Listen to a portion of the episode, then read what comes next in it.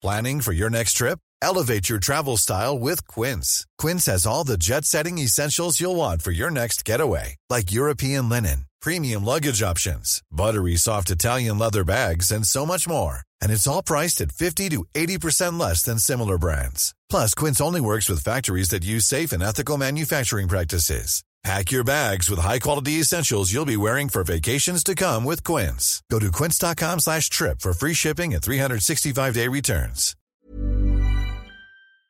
Salut, c'est Victoire Tuaillon. Ces derniers mois, avec mon équipe, on a travaillé sur une série exceptionnelle. Ça s'appelle 20 milieux sous ma chair. L'autrice, Caroline Potier, a exhumé des cassettes audio qu'elle enregistrait pour sa meilleure amie lorsqu'elles étaient ados et qu'elle traversait l'enfer, les violences que lui infligeait son père. À partir de son histoire, Caroline Potier, devenue journaliste, a mené l'enquête.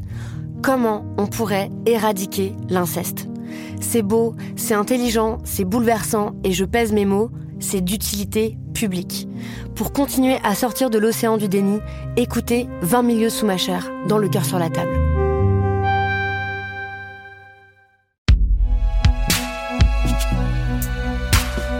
Binge Audio. Attention, cet épisode comporte des descriptions de scènes qui peuvent être choquantes.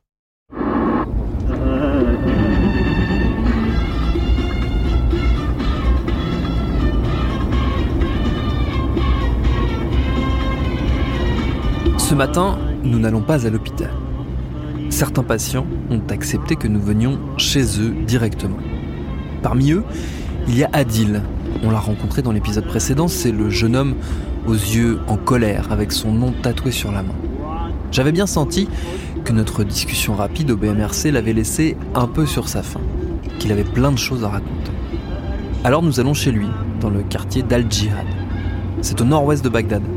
Sur la route, Hassan, qui m'accompagne pendant ce reportage, m'explique que le quartier a énormément souffert, notamment pendant la guerre civile qui a eu lieu dans la foulée de l'invasion américaine en 2003. Entre 2006 et 2008, Bagdad a vécu des heures très sombres et le quartier où nous nous rendons en a été un des épicentres. Adil vit là depuis qu'il est enfant. Il a 26 ans, mais il a déjà une longue et complexe histoire. Il a trois enfants qu'il ne voit pas car il est en conflit avec son ex-femme. Son père, qu'il admirait beaucoup, est décédé subitement pendant son séjour à l'hôpital d'Aman, où MSF l'a envoyé pour son opération après son accident.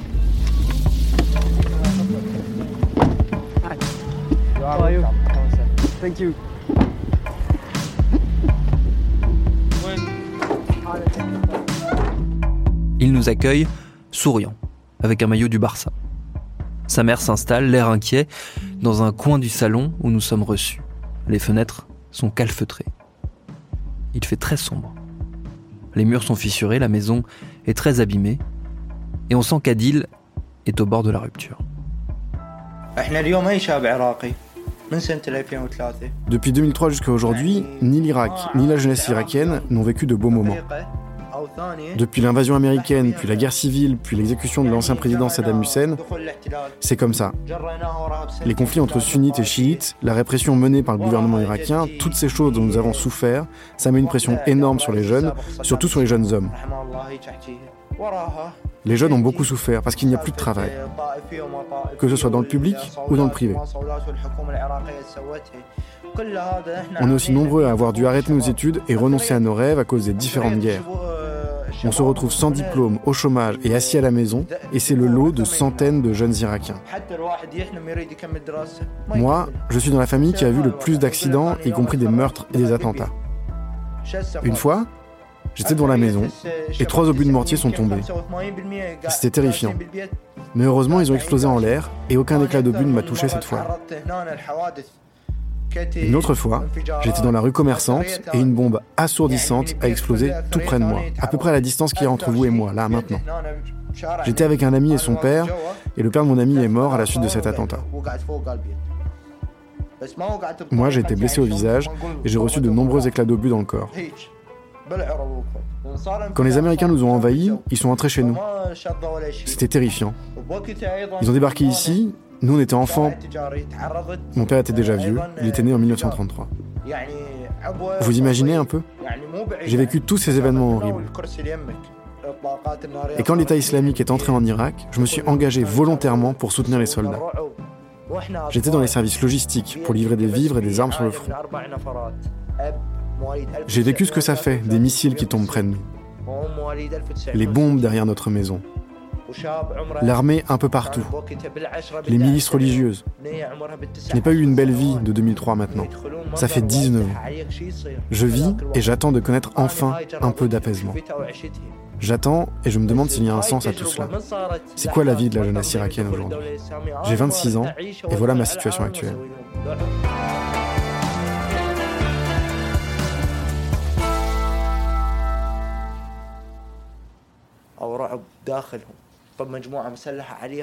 L'avenir de l'Irak, ou plutôt mon avenir, se détériore progressivement. Par tous les aspects, rien ne progresse. L'économie ne se développe pas. Je souhaite quitter l'Irak, mais j'aime beaucoup mon pays. Si je n'aimais pas mon pays, je n'aurais pas de photo de l'Irak, son drapeau et la carte de l'Irak dans ma chambre. Regarde, j'ai même un collier qui a la forme du pays. Je suis fier d'être irakien et je suis fier de notre civilisation et de notre histoire. Je veux que l'Irak redevienne comme avant. Je veux que le monde respecte ma nationalité et mon identité irakienne. Auparavant, on respectait les Irakiens partout dans le monde, et maintenant c'est fini. L'armée irakienne était autrefois la première du monde arabe et la quatrième de la planète. En une heure, une province entière s'est retrouvée occupée et un quart de l'Irak envahi. Tout ça pourquoi Des millions de martyrs, leurs photos accrochées dans les rues de Bagdad et partout dans le pays. Tout ça pour du pétrole, pour des ressources naturelles et des matières précieuses. Prenez tout en Irak, mais laissez-nous vivre en paix. Ça fait un moment que j'essaie de partir. J'ai demandé l'asile mille fois, j'ai fait une demande auprès des autorités du Canada, mais personne ne m'a entendu.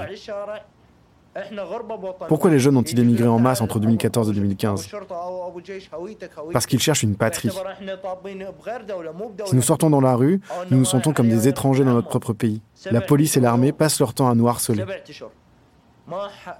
Quand j'étais hospitalisé à Amman après mon accident, je suis resté sept mois. Je me promenais dans les rues, je flânais autour d'Amman, partout en Jordanie, et la police ne m'a jamais arrêté ni demandé mes papiers. Ça n'arrive qu'ici, en Irak. Et je me sens comme un étranger. Je veux juste vivre.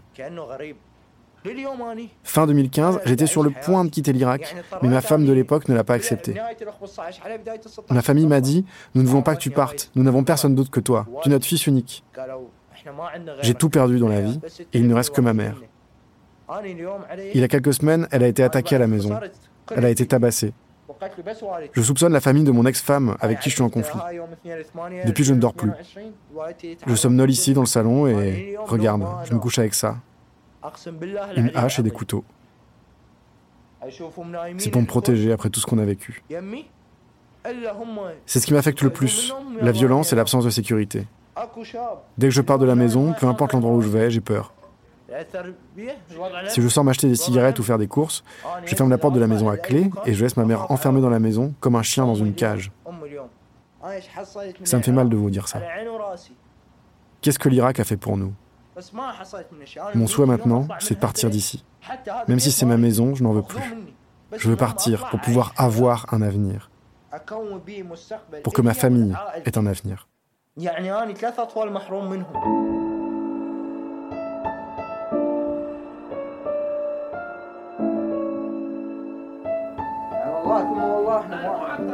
La fin de la discussion est étrange. Adil tient à nous montrer des photos de ses enfants. Sa mère, jusqu'ici silencieuse, s'approche pour nous montrer, elle, les blessures suite à son agression. Elle est très agitée, elle pleure beaucoup.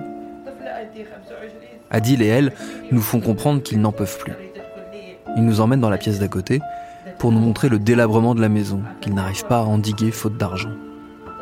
Il demande à Hassan s'il peut les aider pour quitter le pays, pour obtenir un visa.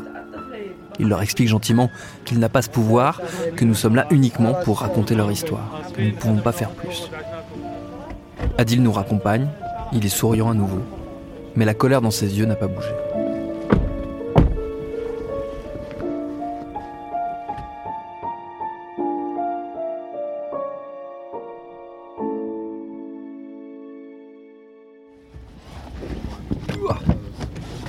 Nous reprenons la voiture pour retourner vers le centre de Bagdad.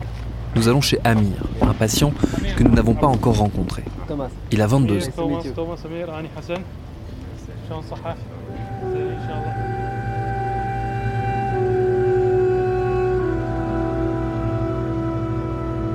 Il y a trois ans, en mai 2019, il a eu un accident de moto très grave.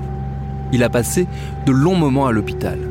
Et il incarne la problématique qu'on a déjà eu l'occasion d'évoquer, celle de ces patients opérés, certes, mais laissés sans accompagnement ni rééducation, qui se retrouvent coincés dans leur processus de guérison. Sa famille comptant également beaucoup sur lui pour vivre, il a dû composer avec la pression des difficultés financières. Aujourd'hui ça va mieux. Il est grand, il est costaud, il est souriant, il a l'air plein de vie. Et l'ambiance chez lui est très différente de celle de chez Adil. La maison est ancienne, mais elle est bien tenue, lumineuse. L'un de ses frères nous accompagne avec son fils, et leur mère, elle aussi, nous rejoint. Elle est très intéressée par notre présence. Et pour cause. Elle a aussi plein de choses à nous dire. Car la famille revient de loin. Et n'est pas encore totalement sortie d'affaires.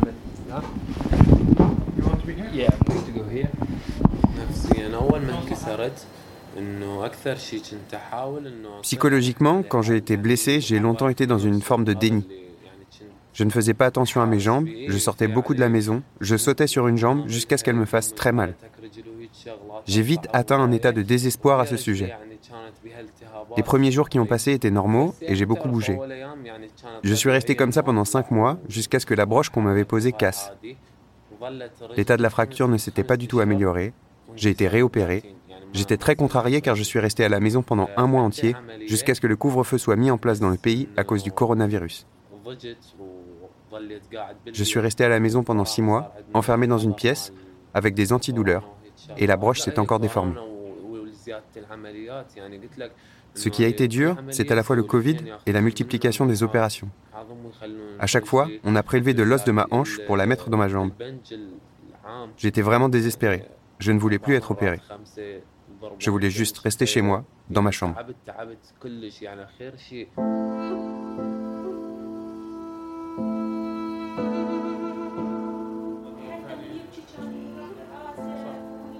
Il m'a dit je veux mourir. Il a sombré, il a voulu suicider. J'ai sombré avec lui jusqu'à l'arrivée de Médecins sans frontières grâce à Dieu. Même quand il pleurait, il se cachait. Un jour, il est tombé par terre, il a refusé qu'on l'aide, et quand je lui ai dit qu'est-ce qu'on peut faire pour t'aider, il m'a répondu Laisse-moi tranquille, laisse-moi, laisse-moi. Il a toujours été très indépendant. Il comptait juste sur lui-même et n'a jamais supporté qu'on l'aide financièrement. Quand il s'est retrouvé coincé à la maison, il était très fatigué et n'acceptait pas que je parle de nos problèmes d'argent. Il avait l'habitude de me dire de le laisser mourir. Maintenant, il s'épuise au travail et il ne dort que 4 heures par nuit. La situation est très dure. C'est vrai, Amir ne dort que 4 heures. Maman Non, non, c'est un déchirement pour moi et ça pèse très lourd sur mon moral. Il travaille en permanence et je m'inquiète pour lui. J'ai proposé de trouver moi aussi un travail pour que son anxiété diminue.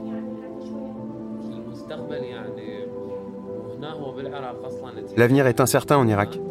Si vous appartenez à la classe pauvre, vous resterez pauvre pour le reste de votre vie. Vous ne changerez pas.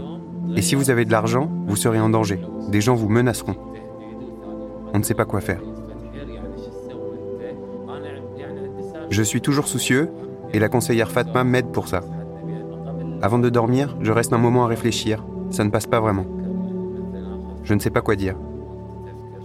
Mais comme je vous l'ai dit, celui qui a de l'argent verra sa vie menacée. Et celui qui n'a pas d'argent reste avec les problèmes de la pauvreté. C'est dur de savoir ce qu'on peut attendre de l'avenir. Par exemple, je finis par reprendre mon métier de barbier. Supposons que je devienne un bon barbier et que je puisse ouvrir mon propre salon de coiffure. La première chose à laquelle je devrais faire face, ce sont des taxes pour tout ce qui concerne la publicité, l'eau et le lieu. Quoi que vous fassiez, vous ne serez jamais tranquille ici.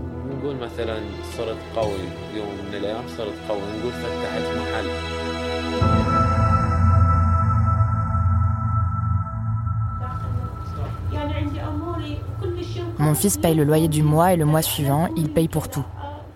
Il s'inquiète beaucoup. Dis ce qu'il y a en toi, mais ne te plains à personne. La nuit, je me réveille et je le vois encore debout à réfléchir. Il n'y a personne qui entend notre voix et ce que nous ressentons. Amir n'aime pas que j'en parle. Il ne veut pas qu'on raconte ce que l'on vit.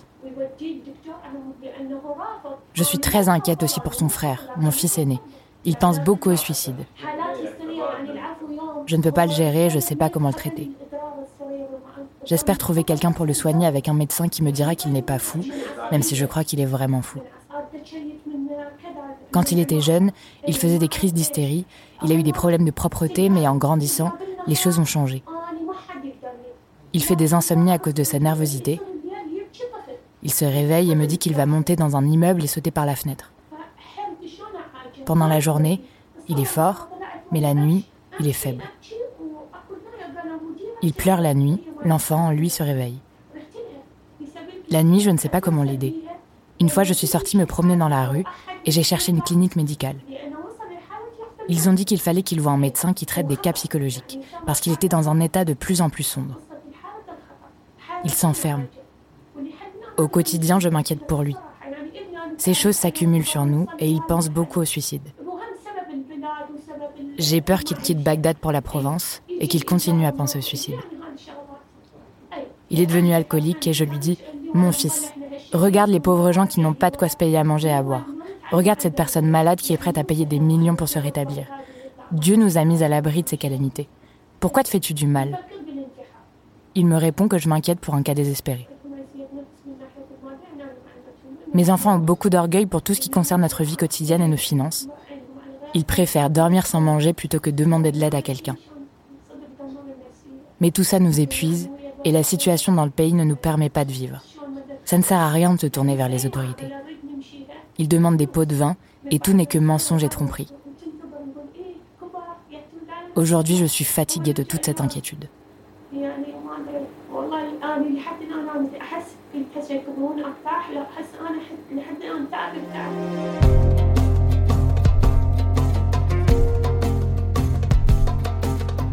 L'un des médecins que j'ai rencontré pendant ce court séjour à Bagdad m'a confié que, selon lui, le pays tout entier était en état de stress post-traumatique. C'est la principale difficulté. Comment réparer un pays sans réparer celles et ceux qui le composent? L'idée que ça passera nécessairement par une phase de prise en charge des esprits et pas uniquement des corps commence à infuser. En quittant la maison d'Amir, son autre frère, celui qui nous écoutait attentivement pendant la discussion, nous a dit que lui aussi, des soins psychologiques, ça le tenterait bien. Il y a encore quelques années, cette conversation aurait sans doute été impossible. Et si la question de la santé mentale commence à faire son chemin dans les maisons, dans les rues, dans les quartiers, à sortir des hôpitaux et des salles de soins, c'est peut-être le signe que la reconstruction est lancée.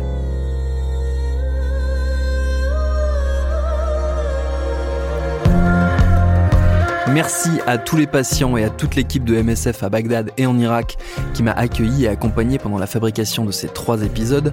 Merci à MSF France qui coproduit avec nous cette série. N'hésitez pas à aller réécouter les deux volets précédents, le reportage d'Anne-Sophie Lebon auprès des mineurs isolés à Marseille et celui d'Iris Ouedraogo sur les patients souffrant d'épilepsie au Liberia. C'est Elisa Grenet qui a signé la réalisation de ces trois épisodes de Programme B, un podcast de Binge Audio préparé par Charlotte Bex. Tous nos épisodes, les anciens comme les nouveaux, sont à retrouver sur toutes vos applis de podcast. Cherchez-nous sur Internet si vous voulez nous parler et à très vite pour un nouvel épisode.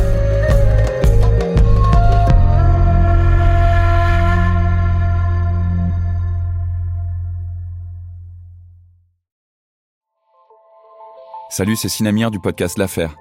En 2016, je suis monté sur un bateau de sauvetage en Méditerranée et ce que j'y ai vu n'a pas changé. En tout, depuis 10 ans, on compte même près de 30 000 morts sur cette mer. Alors dans le naufrage, notre nouvelle enquête, j'ai voulu raconter un cas concret. Comment 130 personnes sont mortes en 2021 à la frontière de l'Europe, malgré des dizaines d'appels de détresse. Qui n'a pas pu les sauver et pourquoi? Qui étaient ces disparus? Et surtout, comment on en est arrivé à ne plus parler de 130 personnes qui meurent le même jour sur un bateau au milieu de la Méditerranée? Le naufrage, c'est la nouvelle série du podcast L'affaire de Paradiso Média une enquête que vous pouvez retrouver gratuitement chaque semaine à partir du 27 mars 2024 sur toutes les applications de podcast.